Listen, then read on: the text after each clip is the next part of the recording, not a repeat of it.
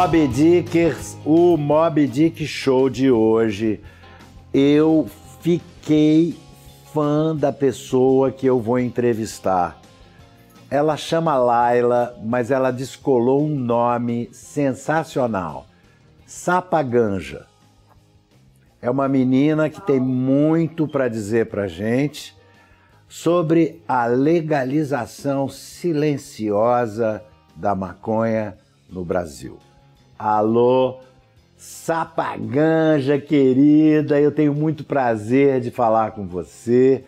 Eu acho que você é uma pessoa que eu aprendi a admirar através do seu conteúdo. Conta pra gente quem é você, da onde você vem, quantos anos você tem, como é que você entrou nesse universo. Conta a tua vida pra gente. Salve, salve! Muito obrigada, Movidic, desde já pelo espaço. É, me sinto muito honrada em o compor, é, levando em consideração a importância que tem né, é, as pessoas periféricas e negras somarem, participarem dessa luta e da construção da cultura canábica e da sociedade que a gente quer voltado para dentro desse viés, né? Então, dentro disso, eu gostaria de te agradecer pelo espaço. Me chamo Laila, vulgo Sapaganja.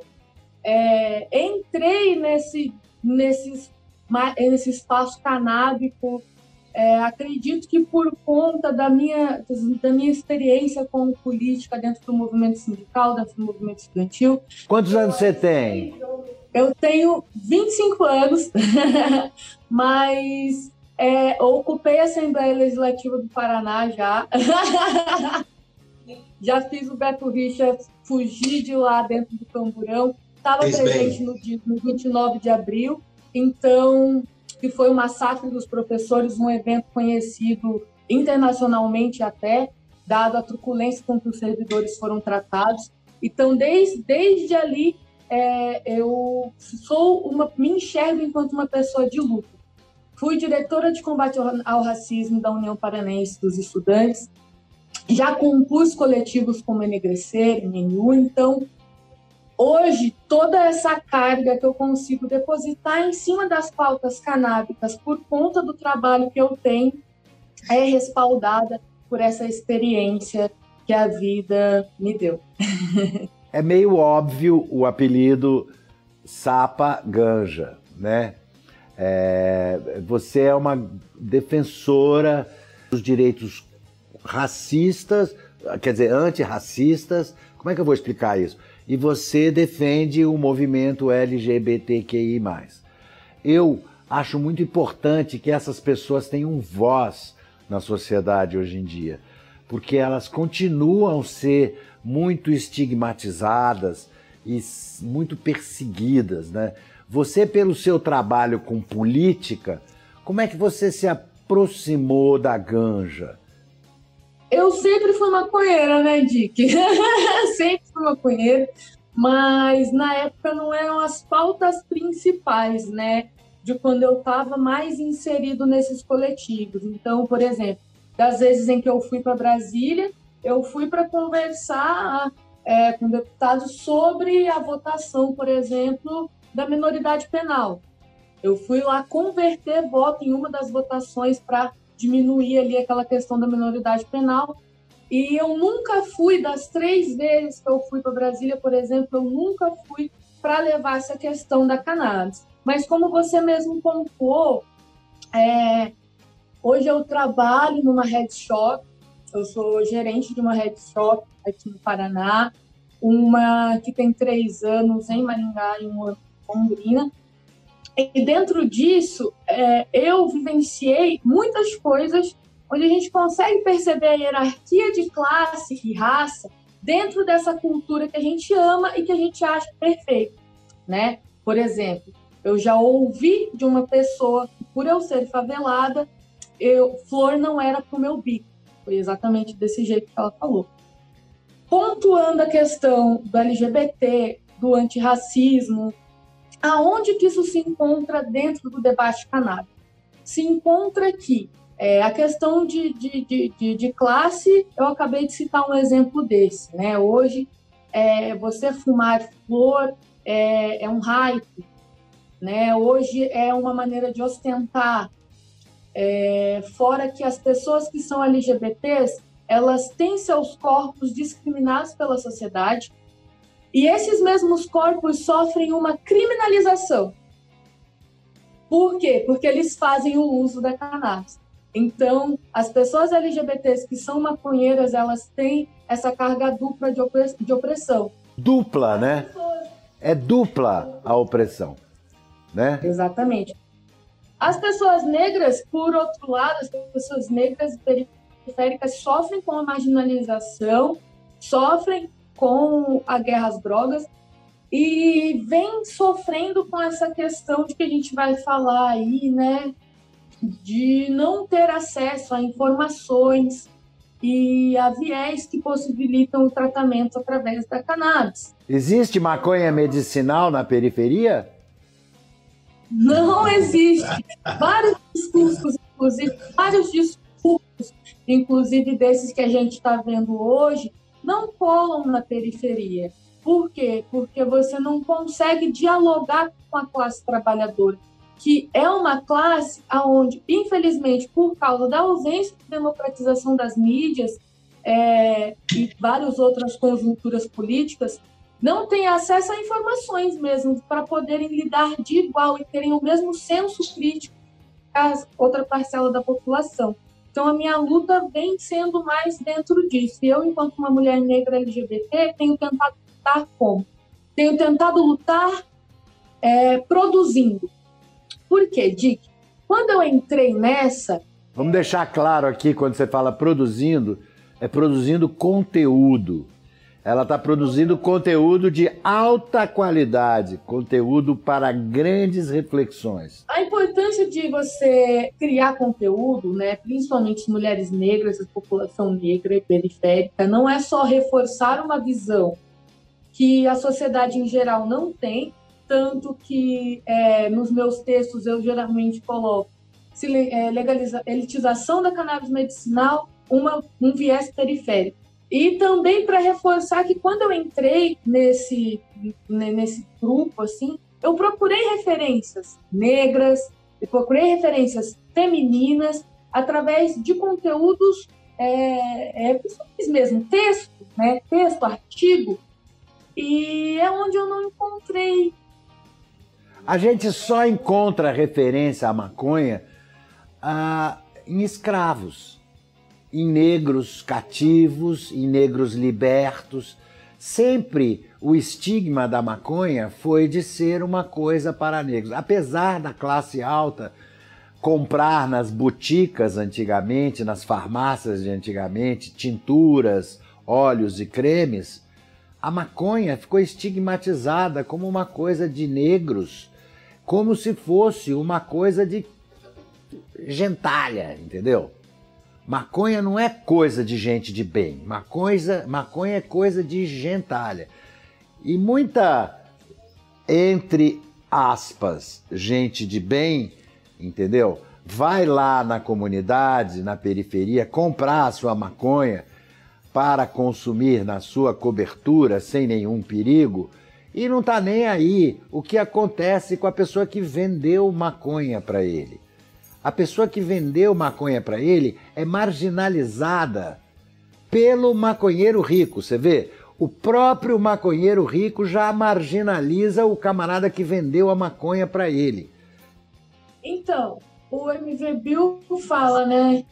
É, vende, vende Cherokee Vem de Kawasaki deslumbrado com a favela como se estivesse vendo um parque de diversões.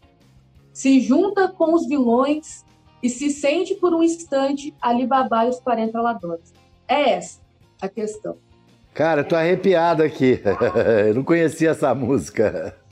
eles querem chegar na favela, eles querem se sentir daquele ambiente, mas a partir do momento que eles põem a cara para fora, é, é, o nosso, é o rosto de quem está ali que está estampado no jornal, que está no Datena, não o rostinho do bonitinho que chegou de Renegade na boca para comprar. Não, esse é usuário. Esse daí é usuário. Mesmo quando ele faz o corre para a classe dele, que ele vai lá na favela e compra um peso e aí distribui na cobertura com aquele como é drive, é, como é que chama? Delivery, entendeu? Tem o delivery. Agora, esse cara que vai, que ganha uma grana em cima do daquele que deu, vendeu o primeiro peso para ele, esse cara não tem a porta dele chutada. De vez em quando vai preso um ou outro, um vendedor de maconha. Agora, o vendedor de maconha que vende maconha mesmo tem que vender armado. Olha só, em vez de vender com uma maquininha de cartão, a, o negócio dele, a ferramenta de trabalho dele tem que ser um fuzil. Mas não é por causa da maconha, é por causa da proibição, meu amor não só por conta da proibição, né, Odi? É, é, a galera não tem noção do que é um corre. A galera não tem noção do que é o corre. Esse corre que hoje em dia está popularizado aí graças a alguns MCs, trappers brancos ou trappers jovens, porque o, o MV Bill e o Mano Brown falam, antes a gente cantava para poder sair do crime, hoje vocês cantam ovacionando o crime. E isso que está nas músicas de hoje em dia não ocorre. O corre é o quê? O corre é uma mulher um carrinho de bebê e o mano armado na boca. Por quê? Porque dificilmente a polícia vai chegar naquela mulher. E quando chega, agride a mulher também. E mata o filho. Essa é a cena comum que você vê. O cara só tá ali para portar a arma e para defender. As mulheres são mulas, não só na hora de levar a droga para os caras para dentro da cadeia quando eles caem, elas são mulas também ali no corre, naquele momento. Então hoje você vê um monte de gente chamando de cria, dizendo que, que as pessoas não, não têm noção do que, que é um apadrinhamento dentro do crime. As pessoas não têm, não têm noção do funcionamento em si do corre mesmo. E quando eu comecei a falar para você assim, ah, eu escrevo hoje porque quando eu entrei eu não tinha referência escrita e eu quero ser a referência escrita para que as próximas meninas e meninos negros tenham algo para ler escrito do nosso povo para eles. Porque, como você bem mesmo citou, a única referência que a gente tem são os escravos. Hoje, em alguns lugares no Brasil, ainda assim é, é chama, maconha é chamado de jamba, né? Que eram como eles chamavam antigamente o fumo do o fumo de preto, né? E esse povo que era o povo quem manuseava, que foi o povo quem trouxe essa erva para cá, quem a tornou comum aqui ao ponto do cachimbo ser criminalizado. O cachimbo já foi criminalizado no Brasil e sim, era por conta dos povos pretos e o uso da cannabis. Esse povo, infelizmente, não sabia ler ou escrever. Então, aonde está o meu material de referência? Porque negaram para o meu povo letra, letração, letramento. Então, aonde está a minha referência hoje dentro do que é cannabis? É por isso que é tão importante você ter voz. É por isso que é tão importante, é, não pelo seu sucesso pessoal, mas é importante para quem vem junto e depois de você para ter aonde se basear, para saber como era o corre. Porque eu tenho certeza que os seus netos vão olhar para trás e vão dizer assim: porra, olha só, olha que ridículo, eles tinham que se esconder para fumar maconha. Olha como, olha como a vovó sofria, meu Deus. Olha como era a vida da vovó. E aí, a vovó da vovó veio num navio, entendeu? No porão de um navio. Olha só como era a vida. E ela trouxe uma sementinha da África. E o senhor de engenho deixou plantar porque facilitava na colheita. O clima do, da senzala ficava melhor quando tinha de amba. O leite da ama de leite ficava mais nutritivo quando ela comia a semente entendeu? Era feito mesmo é, sempre, inclusive quando deixavam eles plantarem maconha entre as linhas de cana, era exatamente porque eles descobriram, olha só, vem da África esse conhecimento. que a maconha fixa nitrogênio na terra, que a maconha melhora o solo.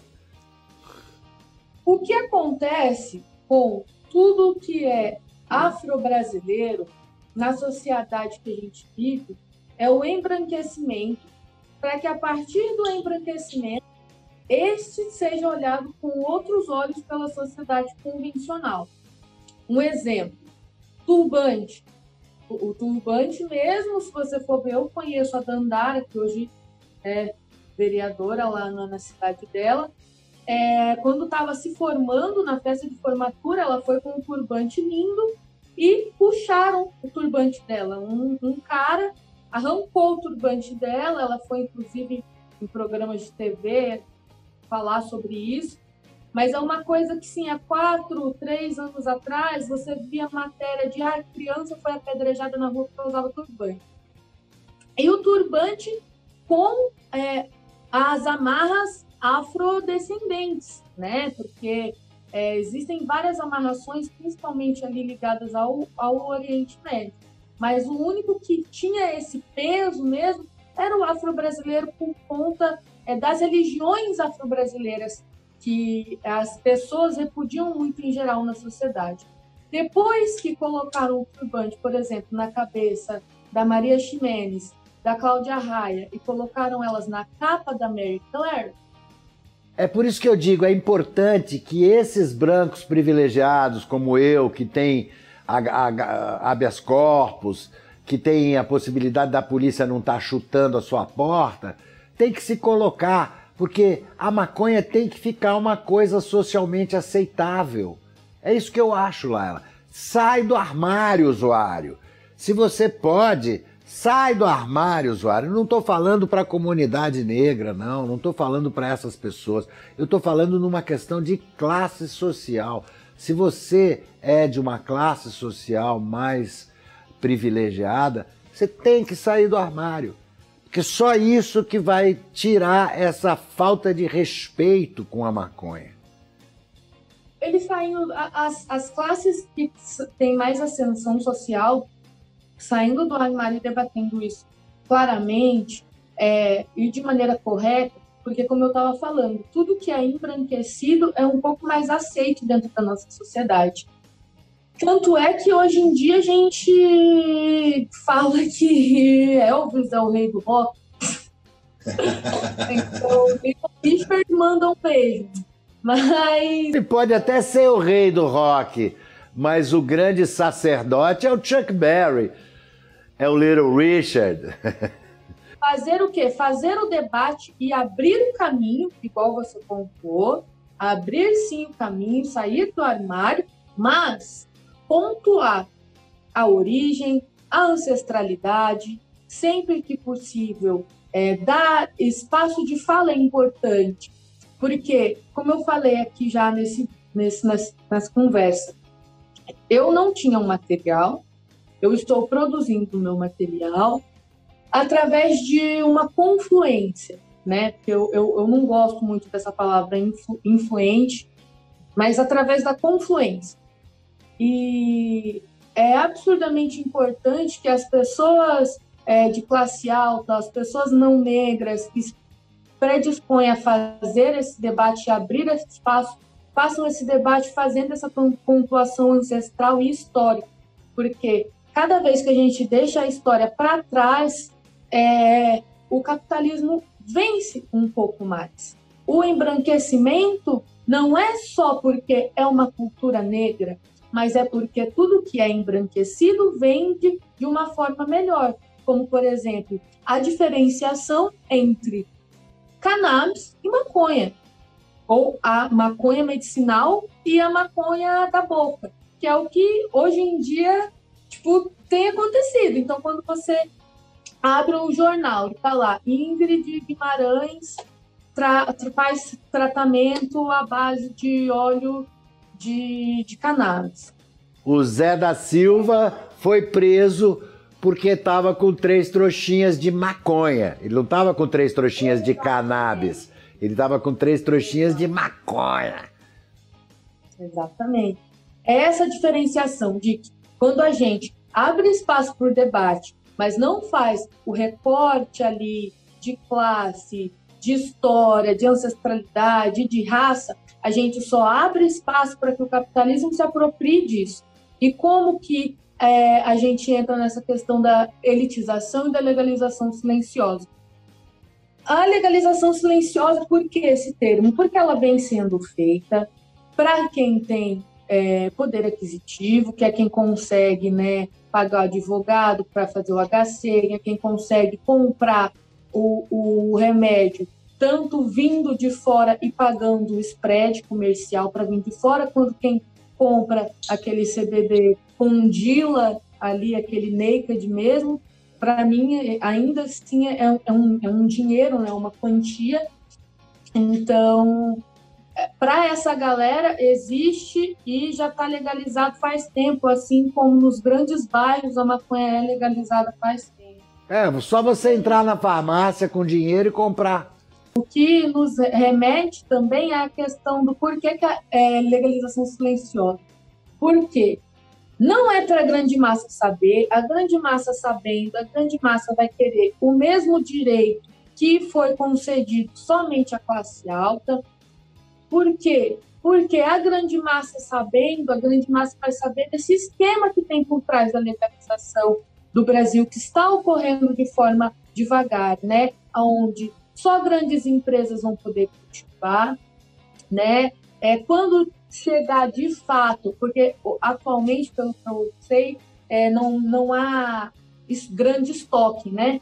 Quando chegar de fato, poder fazer estoque, poder fazer a distribuição em massa, são só as grandes redes de farmácia. Antes disso, ainda tem um grande problema, que uma empresa chamada Prate Donaduzzi fez uma patente, que eu achei que tinha caído, mas não caiu, ela fez uma patente é, do óleo é, misturado com o CBD.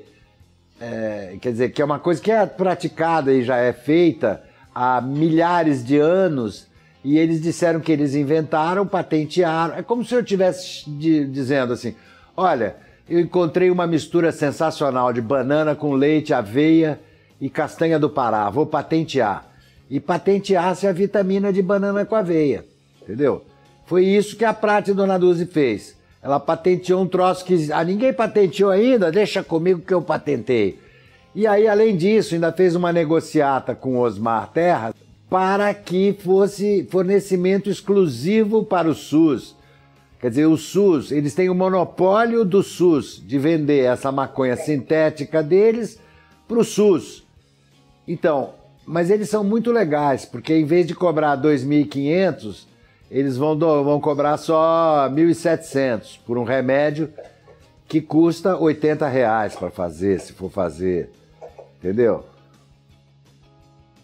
É, é absurdo, Dick, porque quando a gente fala disso, a gente está falando que não é só as pessoas, a classe média alta que tem acesso, mas a gente está falando dessas grandes empresas, né?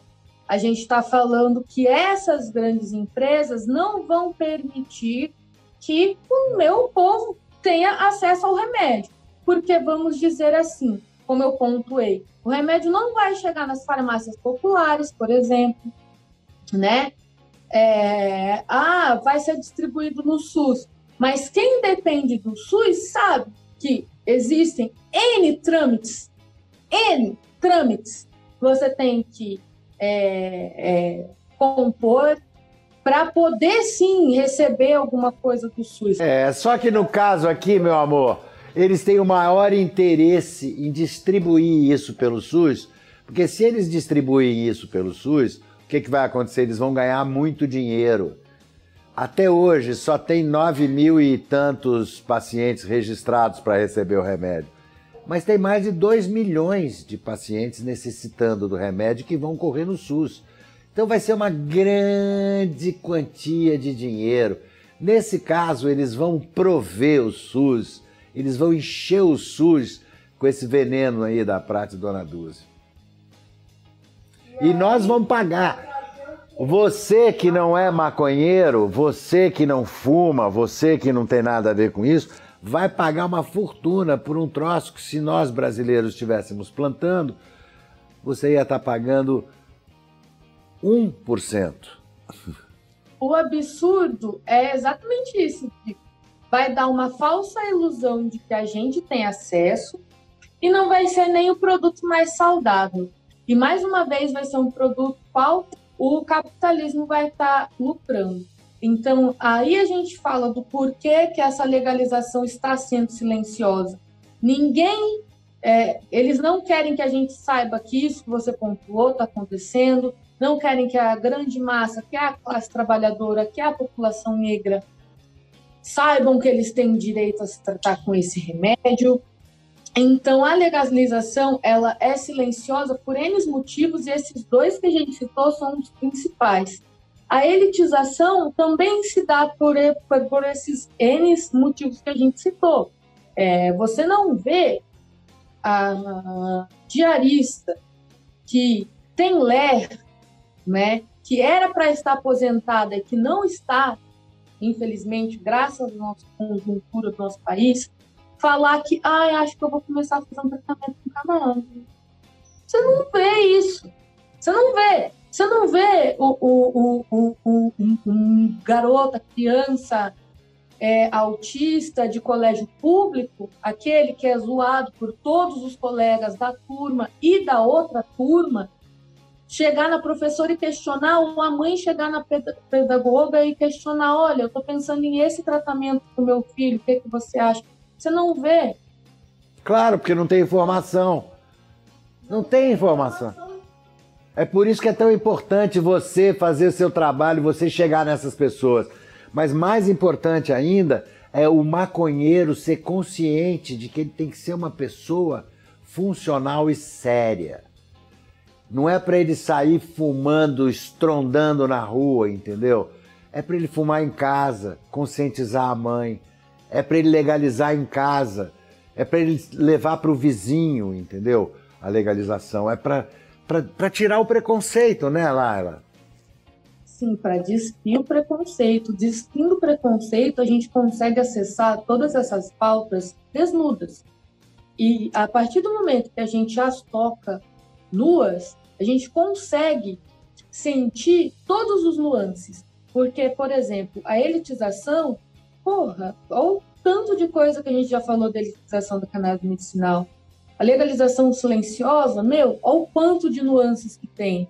É porque favorece o capitalismo, é porque favorece certa classe, é porque desinforma outra. Então a gente precisa ter acesso a todos esses nuances para constituir, sim, Agora, uma coisa que, que, que a favela e a, e a periferia não sabe é que assim que legalizar, vai ter que desencarcerar. Entendeu? Porque não tem sentido uma pessoa que vende, vendia maconha estar tá presa e a outra pessoa que hoje vende maconha legalizada tá solta. Então tudo isso tem que ser contado eles acham que vai acabar a, a, a, a, grana. Não, não vai acabar a grana. Não vai acabar a boca de fumo, porque vai poder ser uma boca legalizada. A favela vai poder ter o seu coffee shop e o dinheiro vai poder ficar para o garoto que plantou na laje. Isso para mim é uma legalização democrática. Ter coffee shop na favela e esse garoto, esse esse cara aí entendeu? Plantar na laje e vender a sua flor aí, entendeu?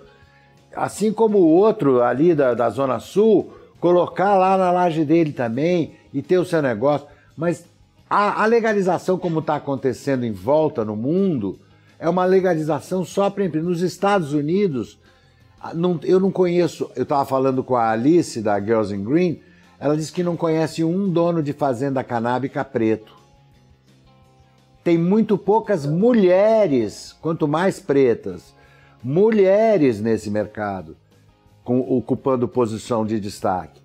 Então, é importantíssimo isso, é importantíssimo que essas mesmas mães que hoje vão lá com o fumo na calcinha levada para dentro da cadeia, que elas saibam que elas não vão mais precisar fazer isso, porque vai ter que desencarcerar quem foi preso vendendo maconha de forma não violenta vai ter que ser desencarcerado. Olha quanta gente a gente vai tirar. 70% dos encarcerados hoje estão presos por isso.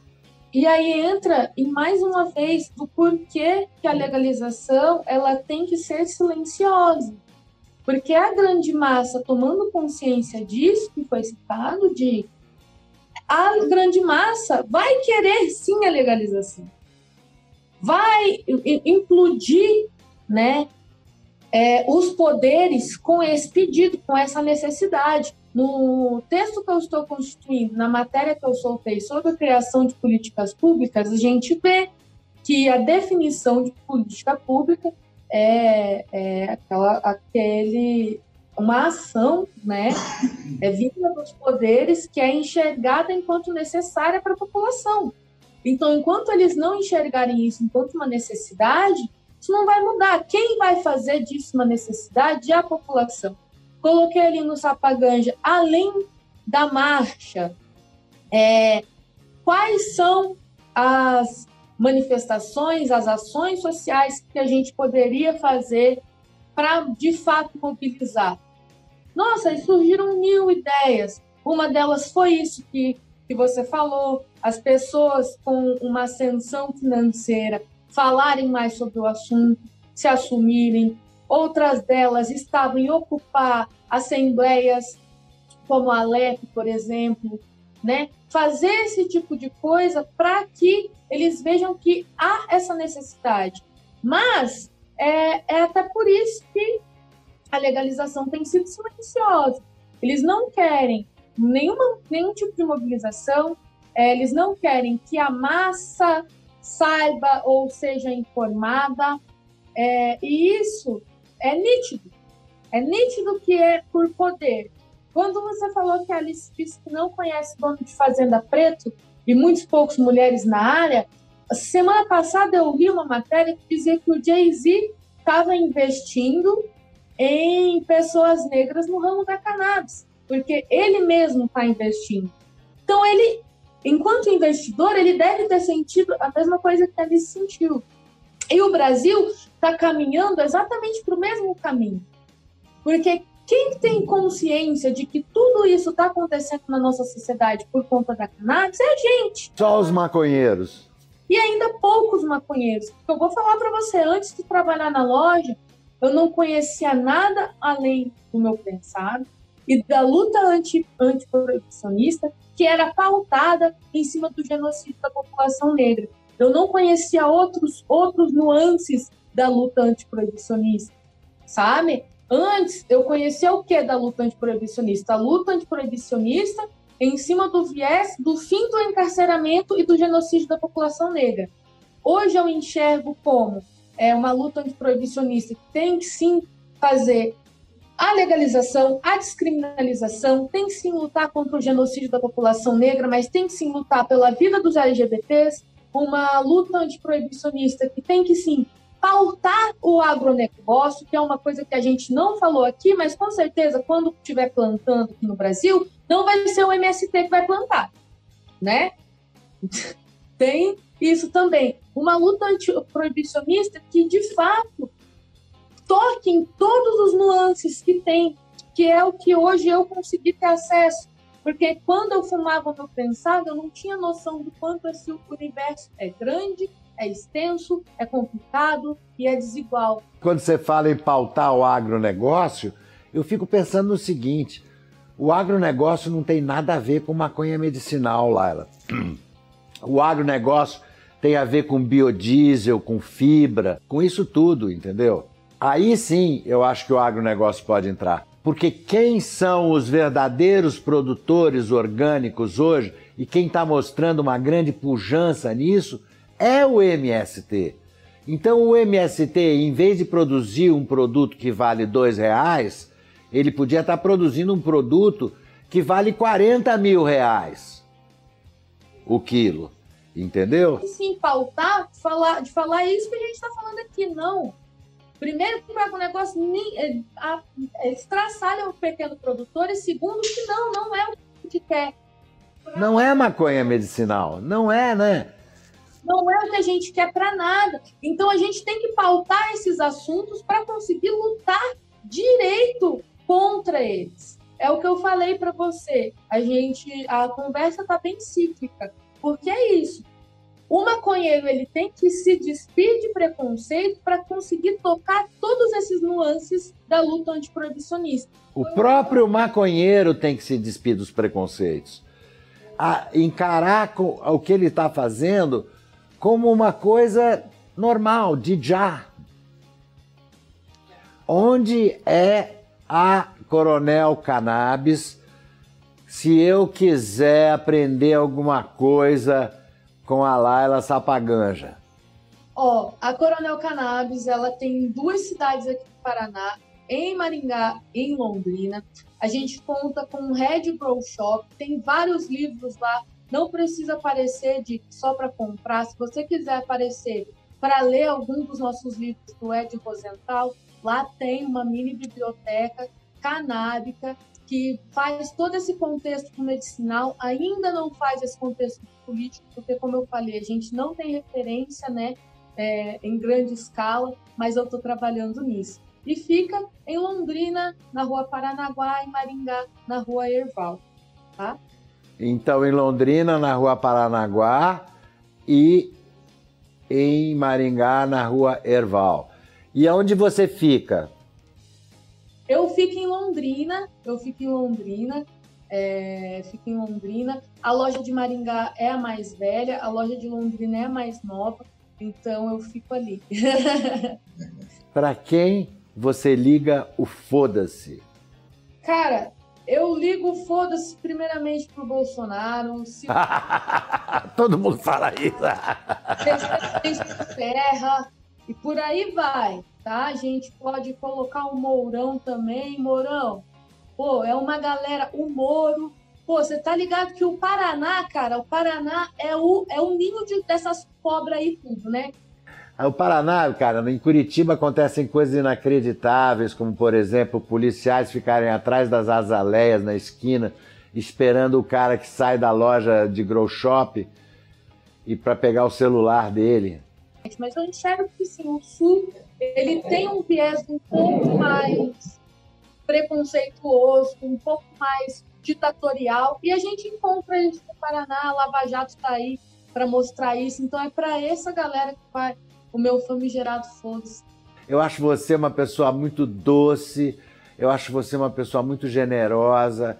Eu sou realmente, como eu sou um velhinho, eu posso dizer, eu sou apaixonado pela Laila e principalmente pela Sapaganja.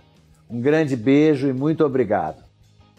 Foi uma honra, muito obrigada mesmo. É absolutamente importante você abrir caminho, você dar voz eu me sinto honrada de ter sido mais uma dessas pessoas aqui no seu canal e conte comigo para qualquer fucking coisa. E o Paraná te espera. Só colar. Quando eu for visitar o meu sogro, vou para Florianópolis, eu vou passar por aí porque tem um amigo para visitar aí em Londrina. Um beijo para você. Mob Dickers, esse foi o Mob Dick Show de hoje. Não perca o da semana que vem, que tá foda. Então, foda-se.